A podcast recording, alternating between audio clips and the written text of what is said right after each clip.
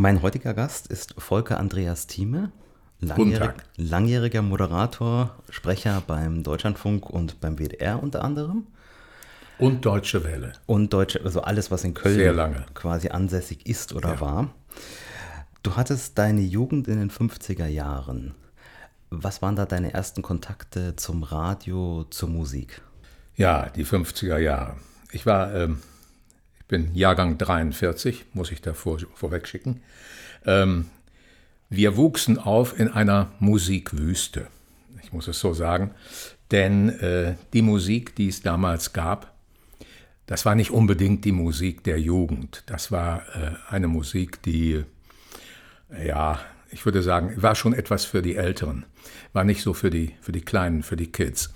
Ähm, und zum Zweiten kam hinzu, wir hatten nicht die Möglichkeiten, die wir heute haben. Wir hatten, das mag man nicht glauben, wir hatten noch nicht mal Radios. Wir waren klein, wir waren darauf angewiesen, dass wir bei unseren Eltern äh, im Wohnzimmer die Musik stibitzten.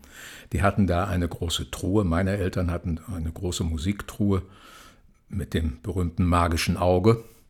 Das war ein Möbelstück, das war aber verborgen hinter Türen. Wir durften also im Grunde genommen als Kinder gar nicht da dran. Und äh, das war natürlich eine Verlockung. Wir gingen trotzdem dran und haben dann auf der Skala gedreht und haben dann uns versucht, unsere Musik zu holen, die wir mochten. Insofern war das sehr schwierig. Es gab kein Internet, wir hatten, kein, wir hatten keine Walkmänner, wir hatten, wir hatten äh, Fernsehen gab es äh, überhaupt nicht. Also die, ähm, ähm, die Leute hatten kein Fernsehen. Das Fernsehen war, glaube ich, so, ich weiß nicht die genaue Zahl, aber so 52, 53 kam, glaube ich, Fernsehen auf. Aber wir hatten es nicht, weil es zu teuer war. Meine Eltern hatten es nicht. Und äh, ja, wir mussten uns unsere Musik zusammenstehlen. So kann man es sagen. Wo habt ihr das dann gemacht? Weil du hast schon gesagt, ihr habt am Radio gedreht. Wir haben am Radio gedreht, bis das Auge äh, blau wurde. bis äh, diese magischen, diese magischen äh, äh, Namen Bero, Münster und äh, ich weiß nicht, wie sie alle hießen. Ähm, Luxemburg natürlich, diese Hilversum. Sender. Hilversum, ja, das, äh, das war alles auf der Skala drauf. Ähm, bis wir dann irgendwas hörten. Damals gab es ja in, in Deutschland den äh, AFN, den American Forces Network, ich glaube bei Frankfurt irgendwo. Den kriegte ich gerade noch rein in Bielefeld, wo ich groß wurde. Und äh, da gab es dann natürlich die, die neueste Musik. Aber wie gesagt, ich durfte da immer nur minutenweise hören. Wenn meine Eltern das mitbekamen, dann wurde ich verscheucht. Nicht? Das war. Äh, und jetzt komme ich im Grunde genommen dazu, das war das Wichtigste damals in unserer Jugend. Mag man auch nicht glauben heutzutage. Das war der Jahrmarkt. Die Kirmes. Ich bin im Grunde genommen heute, wo ich älter bin, bin ich an sich völlig abstinent. Also Kirmes sagt mir gar nichts. Äh, Ich gehe da schon seit, seitdem ich 30 bin, gehe ich da überhaupt nicht mehr auf der Kirmes. Aber damals als Kinder in der Stadt, die kamen ein oder zweimal im Jahr. Da baute die Kirmes dann auf einem großen Platz äh, die Fahrgeschäfte auf.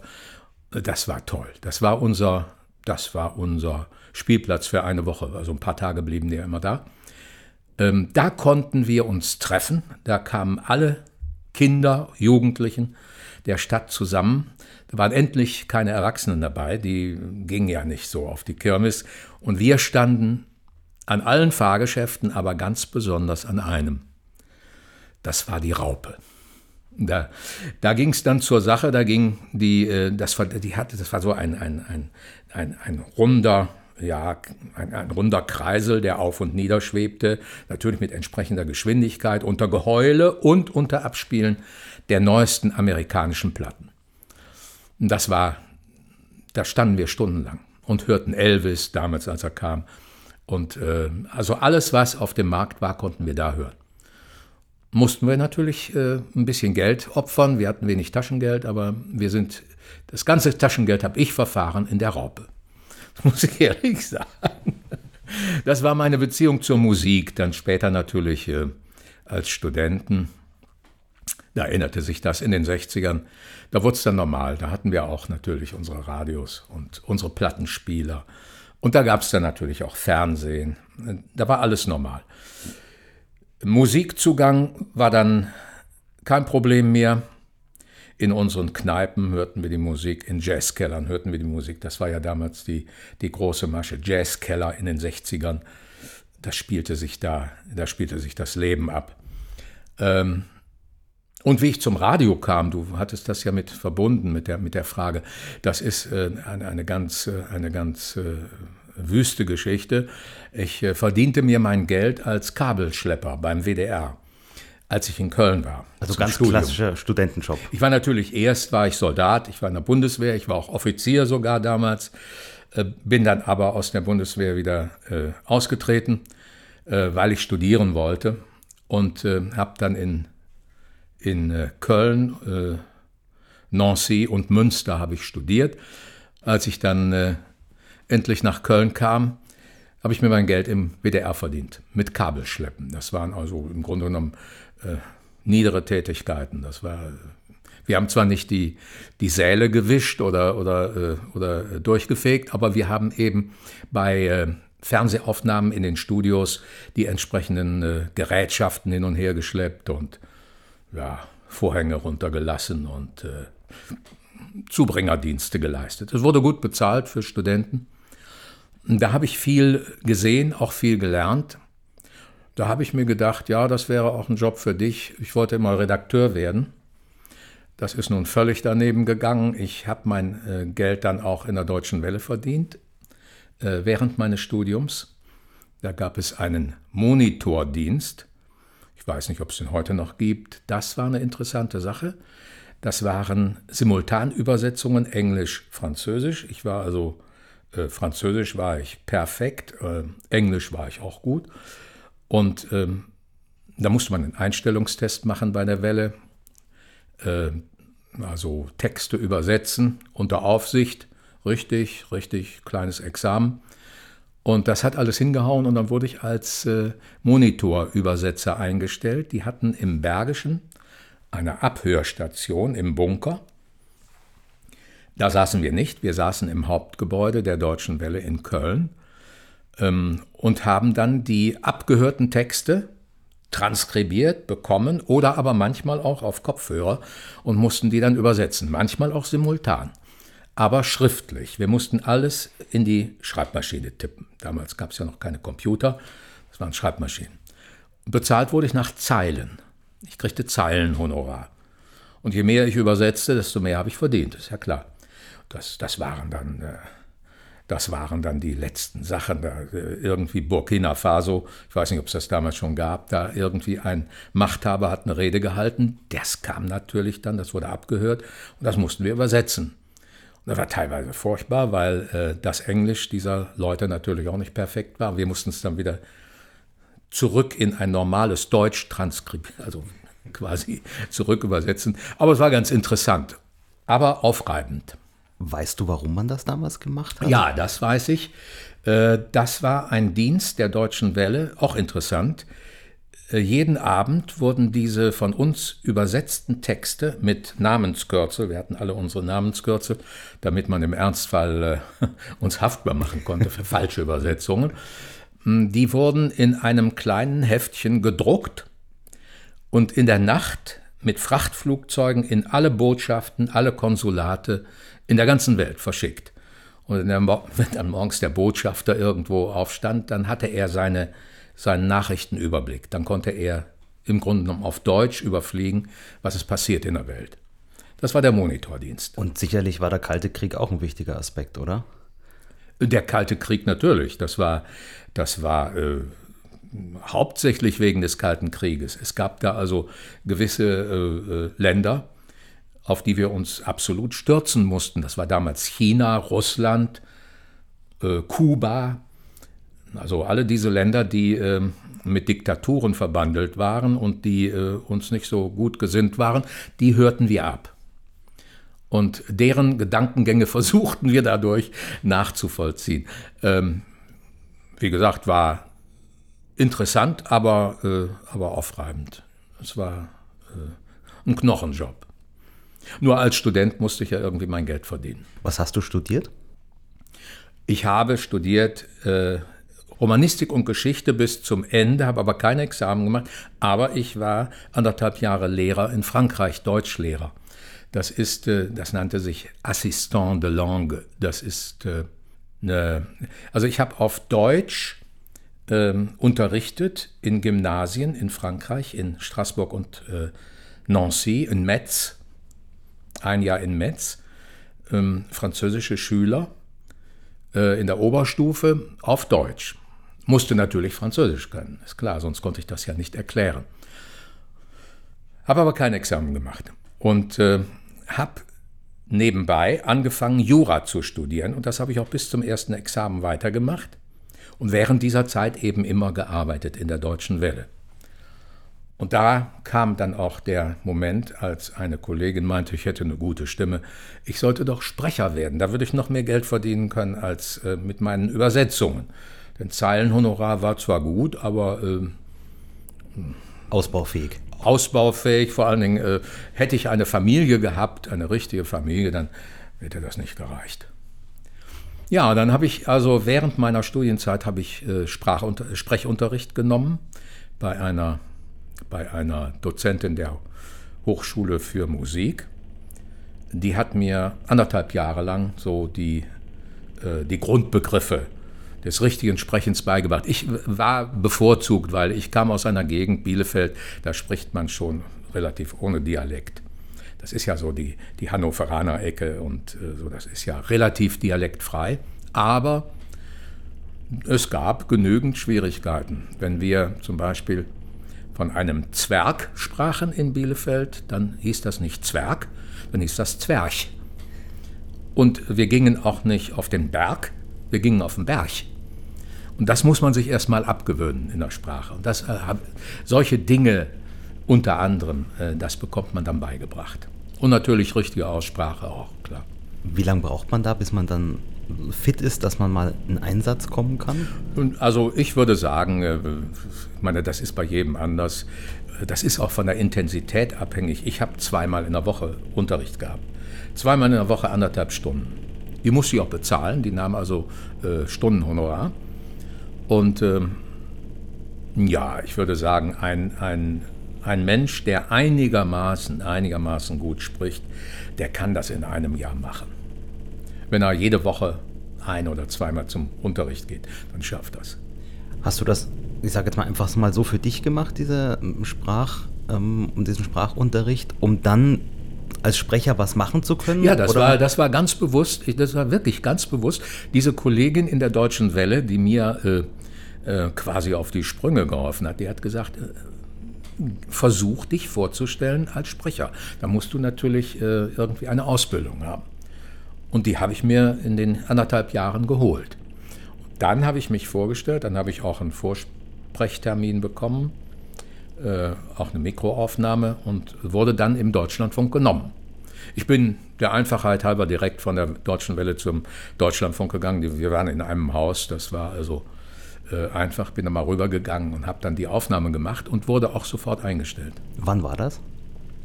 Das war 1979, 1980 als Freier. Was durfte man dann als erstes machen? Ja, Nachrichten. Also die, äh, die, äh, die Einstellung, meine Einstellung erfolgte für Nachrichten. Und äh, das hat sich dann natürlich hinterher ausgebaut, ausgebaut, als sie merkten, ich kann auch andere Dinge. Da habe ich dann äh, Feuilletons und äh, die ganzen Sachen, die man im Rundfunk macht, gemacht. Was gehörte denn alles zur Aufgabe des Sprecherensembles dazu? Nachrichten? Hm, die eigentliche Aufgabe war Nachrichten und dann alle, äh, alle vorkommenden äh, Aufnahmen, die im Laufe des Tages äh, hereinkamen. Das waren also Interviews mit, äh, mit äh, Ausländern, die also als Voice-Over dann in Deutsch gesprochen werden mussten. Solche Dinge, die mussten wir machen. Oder aber ähm, Kommentare, die gesendet wurden, politische Kommentare, Kulturkommentare und so weiter. Diese ganzen Sachen, die haben wir gesprochen. Und äh, unsere Bezeichnung war Sprecher und Leiter vom Dienst. So hieß das im Deutschlandfunk. Leiter vom Dienst, da kann man sich äh, vieles drunter vorstellen. In Wirklichkeit, es war eine Aufgabe, wenn die Redakteure abends nach Hause gingen. Das Funkhaus lag in tiefem Schlummer, das heißt, es wurde gesendet, aber es war keiner mehr da, außer den Leuten, die die Technik und aufrechterhielten und äh, Nachrichtenredaktion vielleicht oh, noch. Die Nachrichtenredaktion ja, genau, ja. und die Leute, die sprachen äh, und so weiter. Aber ansonsten war ja keiner dann im Haus. Und damit die Sendungen, die ja teilweise vorproduziert waren, damit die Bänder, die auch äh, in den äh, Sendestudios lagen, damit die rechtzeitig gesendet wurden, richtig gesendet wurden, hatten wir die Aufgabe, alles zu überprüfen, alles in, in, in äh, Büchern zu vermerken und bei, bei, äh, ja, bei Not am Mann natürlich Feuerwehr zu spielen.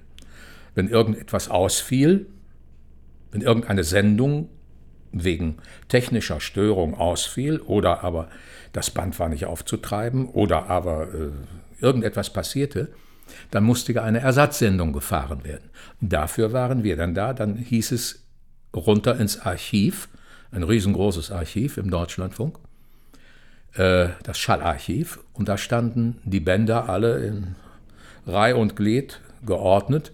Wir mussten wissen, wo die Ordnung, wie die Ordnung war. Das waren ja die verschiedensten Sachthemen ähm, und mussten dann die entsprechenden Bänder raussuchen. Wir mussten also entscheiden, welche Sendung bringen wir als, als Ersatzsendung. Manchmal passierte es, dass ein, ein, äh, wichtig, eine wichtige Persönlichkeit ohne unsere Erlaubnis einfach wegstarb, und zwar in der Nacht. Unfassbar. Ja, das ist ja passiert. Ähm, dann war natürlich Not am Mann. Denn äh, wir konnten äh, da sehr wenig dazu sagen. Wer kannte schon die ganzen Leute? Aber es gab ja das Schallarchiv und die wichtigsten Staatsmänner, Politiker und so weiter, die waren alle schon auf Bändern, waren die alle schon tot. Die hatten also schon alle ihren Nachruf. Und den holten wir dann raus. Herr X ist gestorben, dann mussten wir runter und den Nachruf auf Herrn X suchen. Und der wurde dann gesendet. Natürlich auch mit entsprechend verbindlichen Worten. Das waren dann wir Sprecher. Das mussten wir machen. Wir mussten schon ein paar Worte formulieren können. Also äh, so ganz ablesen, nur das geht nicht. Man muss schon in der Lage sein, ein paar Worte freizusprechen. Apropos ablesen und formulieren. Ähm, es gibt ja mittlerweile in, von den öffentlich-rechtlichen Rundfunkanstalten eine Aussprachedatenbank.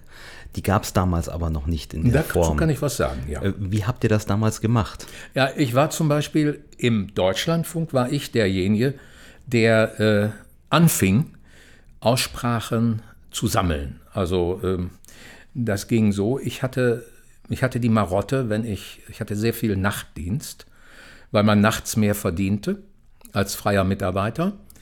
Später wurde ich dann festangestellt. Aber als freier Mitarbeiter verdiente man mehr in der Nacht. Man bekam also ein größeres Honorar. Als freier, als äh, fester Mitarbeiter bekam man Nachtzuschläge. Wird man heute auch noch bekommen wahrscheinlich. Das war also lukrativ.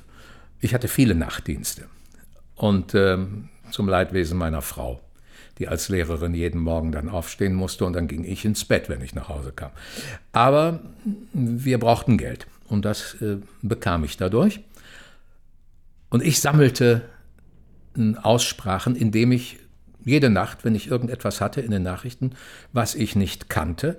Es gab ja kein Internet, das muss man dazu sagen. Es gab den Brockhaus, aber da standen nun äh, aktuelle Politiker leider nicht drin. Was machte ich? Ich habe alle Botschaften, alle Konsulate, alles, was mir in die Hände kam, habe ich angerufen. Ich habe also äh, ich stand in regem Austausch mit Botschaften, Konsulaten, alles, was, was ausländisch war, habe ich angerufen, haben die sich auch darüber gefreut. Und dann ließ ich mir die richtige Aussprache nennen und konnte die dann in den Nachrichten bringen. Und damit meine Kollegen das auch wussten, habe ich eine Kladde geführt. Das war nur eine Kladde. Genauso hat es eine Kollegin im WDR gemacht. Die war allerdings dann später komplett freigestellt für diese Aufgabe. Die hatte tatsächlich äh, zwei Tage in der Woche, um diese Arbeit zu leisten. Das war also die Aussprachebank, Datenbank des WDR. Die beruhte auf der Arbeit dieser Kollegin. Und hinterher gab es dann die sogenannte ADB, ich glaube vom Hessischen Rundfunk geführt. Das war die Weiterentwicklung. Ja, das waren die Anfangszeiten. Gab es denn da auch im Team dann Diskussionen? Nein, den spricht mal so aus. oh ja, oh ja. Es gab natürlich viele Leute, die äh, keine Fremdsprache konnten. Also das, äh, gut, Englisch äh, haben die meisten so ein bisschen gekonnt. Aber Französisch war schon, war keiner. Und Italienisch, Spanisch, das hatte ich durch in meinem Studium ja rudimentär sowieso mitbekommen. Das war auch keine Schwierigkeit. Also ich hatte da manchmal Schwierigkeiten, äh, meinen Kollegen die richtige Aussprache zu vermitteln. Ich habe auch Fehler gemacht, natürlich, äh, wenn es mich kalt erwischt hat und da kam irgendein Isländer oder irgendein, äh, was weiß ich, ein, ein, ein, Däne, ja, dann wusste ich auch nicht mehr weiter. Das ist naja, klar. Vor allem nachts um eins wird es da wahrscheinlich naja, schwierig das werden. Ist, das wird schwierig, ne? Aber generell habe ich mich schon bemüht, richtig zu sprechen. Es gab die und die. Es gab Leute, die haben sich wenig drum gekümmert und es gab eben andere, die wollten ihren Hörern schon, schon das Richtige bringen. Wie streng war man da von Führungsseite? Gab es dann da auch Kritikrunden, wo man gesagt hat? Es gab im Deutschlandfunk permanent Kritik. Ich muss ehrlich sagen, ich habe hab ja nun alle Funkhäuser kennengelernt. Der Deutschlandfunk war schon eine, war schon eine sehr strenge Anstalt muss ich sagen. Aber sie hatten ja auch journalistisch hohe, hm, hohe Werte. Das, ich war an sich stolz, dass ich beim Deutschlandfunk war, weil die Qualität der Journalisten, die war ausgezeichnet. Das, äh, unsere, unsere Informationssendungen waren schon gut. Fingen morgens sehr früh an, zu unserem Leidwesen. Da mussten wir natürlich auch äh, äh, parat stehen. Fingen morgens um fünf nach fünf an Warum kann ich auch erklären? Der Deutschlandfunk war ja gegründet, äh, hauptsächlich in Blick auf die östlichen Länder, die jetzt unsere östlichen Bundesländer sind, die damalige DDR. Und in der DDR fing man früh an zu arbeiten und äh, also früher als in, hier in, in, in, äh, in der Bundesrepublik. Und darum das frühe Sende, äh, der frühe Sendestart, morgens um fünf. Das ist, wäre ja heute im Grunde genommen vergebene Liebesmühe. Heute um 5 Uhr liegt der, na, bis auf den Bäckermeister, der natürlich schon die ganze Nacht hinter sich hat. Aber da liegen die meisten ja noch in den Federn. Ne? Wie war denn, weiß nicht, ob du das so sagen kannst, ähm, die Reaktionen ich sag's mal, in der, im Westen, in der Bundesrepublik, hat man dich darauf angesprochen, dass man dich gehört hat im Deutschlandfunk oder war das gar nicht so verbreitet, im Westen den Deutschlandfunk zu hören? Der hat ja auch damals noch keine UKW-Frequenzen gehabt. Das war äh, das ja nur auf Langwelle. Das, das, ist das große Problem gewesen. Äh, der Deutschlandfunk hat qualitativ, äh, das ist jetzt nicht, weil ich dabei gewesen bin, der Deutschlandfunk hatte qualitativ schon, ich würde sagen, mit das beste Programm das beste Wortprogramm. Wir waren ja nicht äh, musiklastig, so kann man es ja nun auch sagen. Wir hatten praktisch äh, 80 Prozent Wort oder noch mehr. Äh, nagle mich nicht fest ja, auf, auf. Viel auf jeden Fall. Äh, wir hatten hauptsächlich Wort, Wort. Aber gehört wurden wir in Deutschland, hier in der Bundesrepublik, fast gar nicht. Das heißt also, der Deutschlandfunk war ein unbekanntes Wesen das war im Grunde genommen un, unser Komplex, den wir hatten. Wir wussten, wir machen gute Arbeit, qualitativ gute Arbeit, aber keine Sau hört ein. Das ist, äh, das ist nicht motivierend, das ist nicht schön. Wir bekamen natürlich äh, Rückmeldung aus der DDR, sofern das möglich war. Die durften ja auch nicht alles schreiben. Das war ja auch, äh, Briefe wurden abgefangen und Telefonate waren auch nicht möglich. Wir konnten nur immer vom Hören sagen konnten wir wissen, ich hatte Verwandte drüben in der Dresdner Gegend, ähm, die haben mir immer gesagt, da lief, da lief Tag und Nacht der Deutschlandfunk. Natürlich heimlich, auch klar. Aber in Deutschland selber, wenn ich sagte, ich bin beim Deutschlandfunk, ah ja, Deutsche Welle. Ja, Deutsche Welle war bekannt. Deutschland, ich sage, nein, nein, ich sage Deutschlandfunk, was ist das denn? Ich sage, das ist ein anderer Sender. Also der Deutschlandfunk war wegen der nicht vorhandenen UKW-Frequenzen, der spielte ein Stiefmütterchen-Dasein in, äh, hier bei uns im Westen. Das wurde erst anders als, äh, ich weiß nicht, wann die große, wann die große äh, Wellenzuteilung, die auch nur sehr moderat äh, geschah, wann die war, ich glaube so ab den 90ern, ab der, ja, ab der Wiedervereinigung. Mitte der 80er ging es, glaube ich, los. Ja, aber, aber ganz wenige, moderat. Wenige Frequenzen. Wir waren nur auf Mittelwelle zu hören und Langwelle. Apropos, dazu Frage in Richtung DDR. Du hast gesagt, du hast Verwandte gehabt damals ja. in Dresden. Ähm, es geht ja immer so, äh, Tal der Ahnungslosen und so weiter. Ja, Fernsehen vielleicht. Aber der Hörfunk war ja überall in der DDR zu empfangen. Also dieses, das mit dem Teil der Ahnungslosen, wirklich stimmen tut das ja nicht, oder?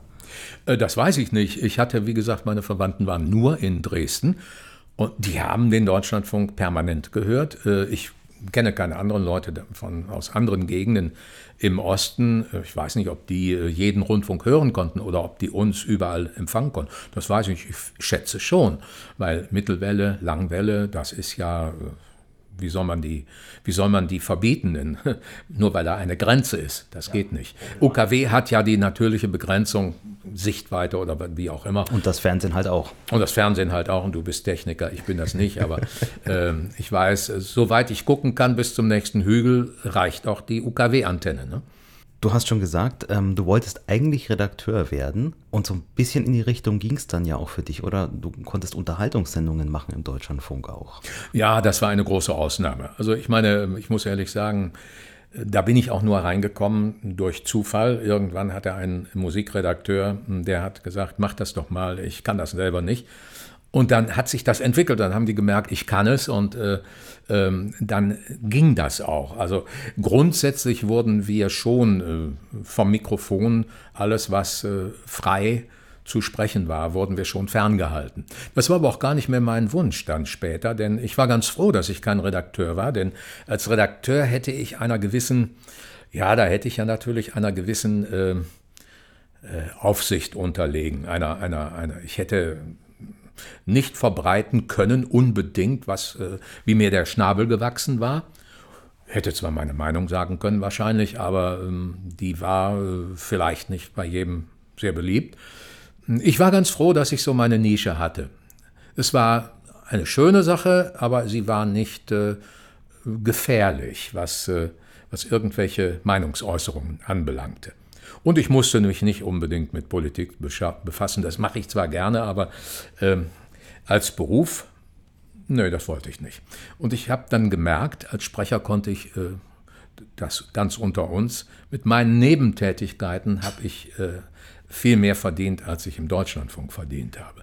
Das war dann auch ständiger Ärger, das muss ich leider sagen. Ich habe viele Prozesse führen müssen, wegen meiner Nebentätigkeiten.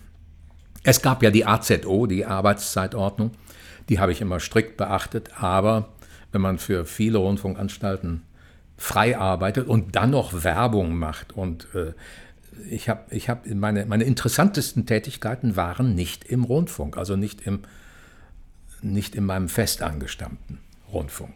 Ich habe jede Werbung gemacht, die man sich vorstellen kann. Ich habe äh, zwölf Jahre zum Beispiel habe ich für den Galopprennsport hier in Köln, für die, das Direktorium, die äh, großen Pferderennen äh, äh, fürs Fernsehen, also für die, für die äh, Filmkonserven, für die Zocker in den, in den Zockerbuden äh, kommentiert und äh, gesprochen. Das war sehr interessant.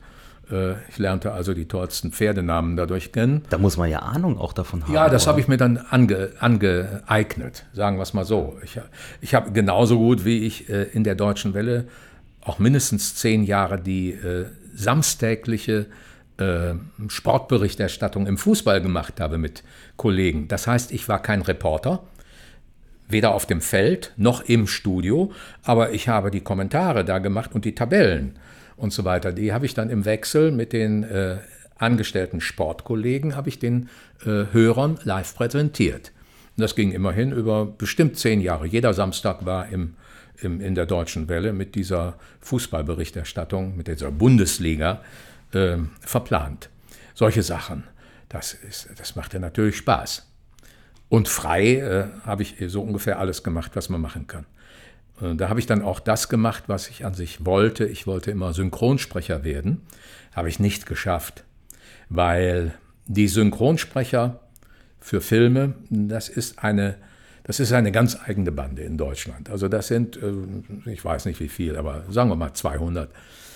Die teilen sich den Kuchen untereinander auf. Und es gibt da sogar eine Gewerkschaft. Und in diese Gewerkschaft bin ich nicht gegangen wollte ich auch nicht gehen. Da hätte ich eine komplette Schauspielausbildung haben müssen. Hatte ich nicht. Ich hatte sechs Wochen Crashkurs. Schauspiel habe ich auch mal gemacht. Ähm, also ich, das Wichtigste wurde mir da vermittelt, aber ich war kein diplomierter Schauspieler. Und weil ich das nicht war, hat man mich auch nicht reingelassen. Ich habe dann äh, für den neuen Sender Premiere, äh, der damals gegründet wurde, weiß nicht mehr genau, wann es war, so in den 90ern auch, ähm, da habe ich in der Tat, da habe ich in der Tat dann einmal äh, eine Synchron, äh, einen Synchronfilm gemacht und äh, das hat zu einem unheimlichen Aufstand geführt. Also ich wurde angefeindet. Ich habe dann aber mich insofern schadlos gehalten. Ich habe hunderte von Dokumentarfilmen gemacht für den WDR, für den Südwestfunk, für das ZDF, für Norddeutschen Rundfunk, also für ganz viele Rundfunkanstalten, Fernsehanstalten. Und da habe ich dann auch teilweise lippensynchron äh, äh, gesprochen. Das war also so mein Hobby. Ja, das ist sehr schwer, kann auch nicht jeder.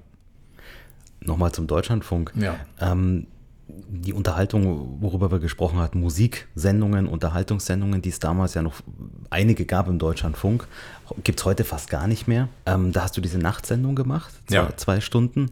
Ich glaube, alle zwei Wochen oder? Alle zwei alle Wochen im Wechsel mit einem anderen Kollegen, mit Gerd Alzen. Durftest du dann da auch selbst Musik auswählen? Wie frei war das Ganze? Also das war grundsätzlich nicht frei. Das heißt, ich bekam im Anfang äh, von einem Musikredakteur die Musik äh, vorgeliefert als Sendelaufplan.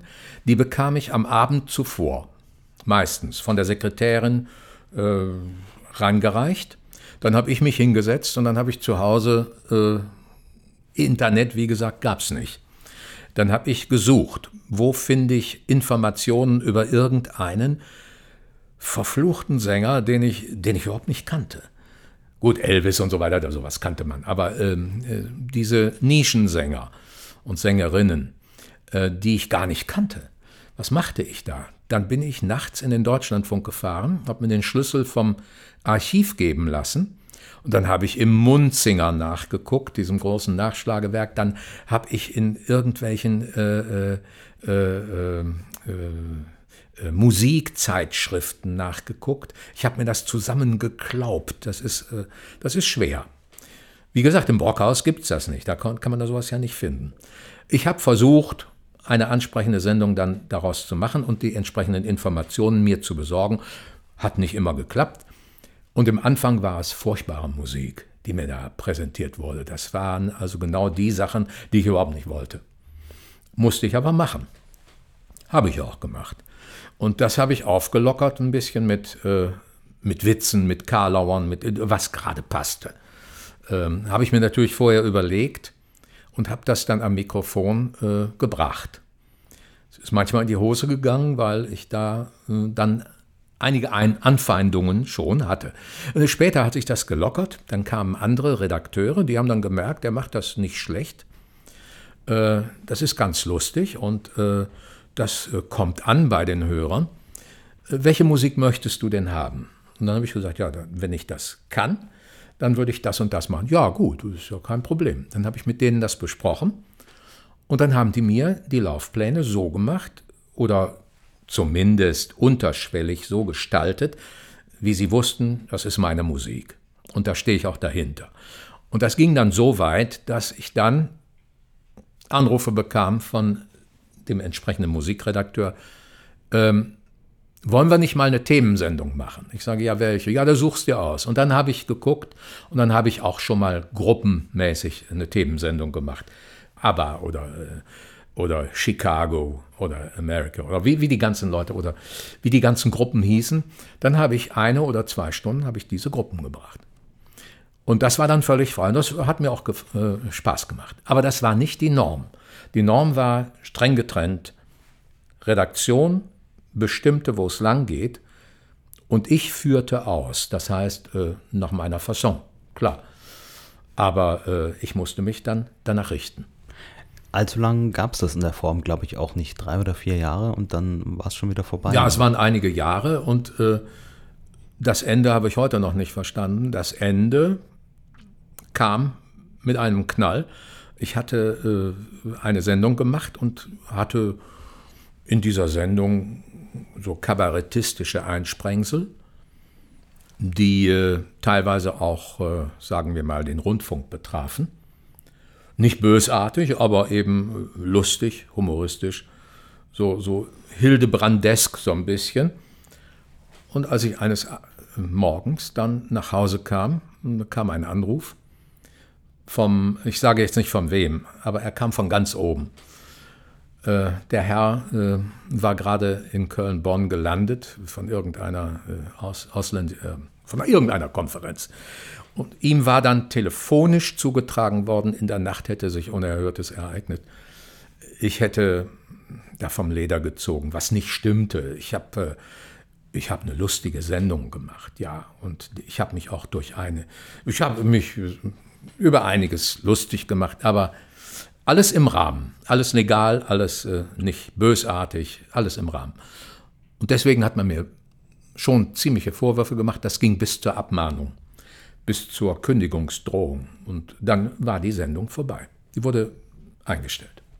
Muss man vielleicht an der Stelle sagen, da war es dann schon gut, dass du festangestellt warst, oder? Weil sonst wär, hätte man ja einfach sagen können, den beschäftigen wir nicht weiter. Mitarbeiter hätte ich von dem Zeitpunkt an mein Brot nicht mehr verdienen können. Das waren Entscheidungen, ähm, einige Menschen haben sich eben auf den Schlips getreten gefühlt. Und das wäre heute ja, heute wäre das ja, sagen wir mal, gang und gäbe. Heute ist das ja die Norm. Damals äh, war es schon etwas Neues. Das heißt, ab dem Zeitpunkt hast du dich dann wieder auf die Sprechertätigkeiten, die reinen Sprechertätigkeiten, Nachrichten ja. vor allem ja. konzentriert.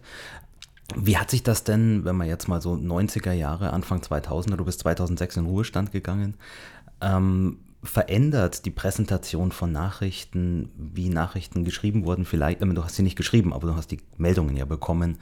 Ähm, oder hast du vielleicht auch so die, die Wendezeit noch, noch im Kopf, was da für besondere Dinge gab in dem Bereich? Die Wendezeit, die Zeit 1990 und nachfolgend hatte für uns natürlich den Effekt, dass wir als Rundfunksender umstrukturiert wurden. Wir wurden also zusammengelegt mit den Kollegen vom damaligen Deutschlandsender in der DDR. Ähm, in Berlin zog man in das äh, Gebäude des RIAS, Rundfunk im amerikanischen Sektor. Und ähm, es wurden viele drüben, aber auch hier äh, in Köln entlassen hier in Köln geschah die Entlassung dergestalt, dass viele Kollegen, eine ganze Menge Kollegen, einfach verschoben wurden, versetzt wurden zur deutschen Welle. Das heißt, die waren dann nicht mehr Deutschlandfunker, sondern die waren ab einem bestimmten Stichtag Deutsche Welle Funker.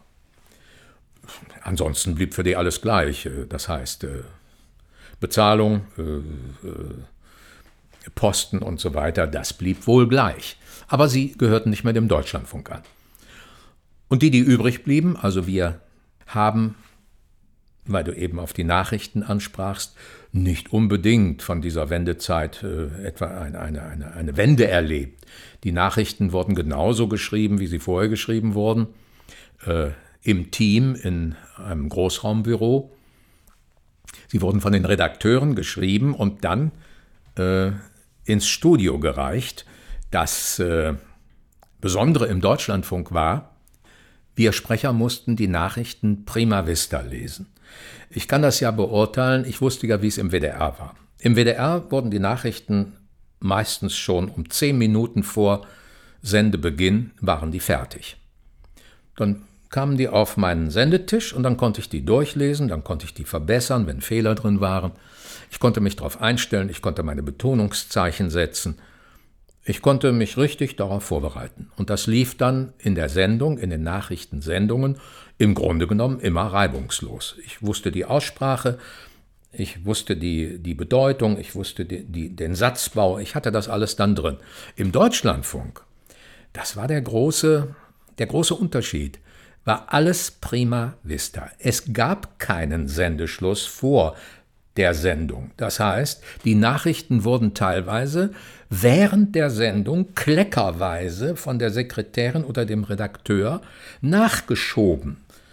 Mit Rascheln oder ohne Rascheln, mit Türklappen oder ohne Klappen, Klappen, die kamen in das Studio ganz frisch aus der Schreibmaschine äh, und äh, waren voller Fehler. Menschen machen Fehler, Und äh, schreibende Menschen machen Schreibfehler und äh, Leute unter Zeitdruck machen noch mehr Fehler. Und dann kriegte ich eine Meldung, wie Bundeskanzlerin Koch sagte oder Kohl sagte oder wie, wie auch immer oder äh, ähm, Bundespräsident Möllemeyer meinte, das war dann aber raus. Wenn, bevor, bevor ich mich noch korrigieren konnte, hatte ich schon äh, Bundespräsident gesagt, obwohl es Minister heißen sollte.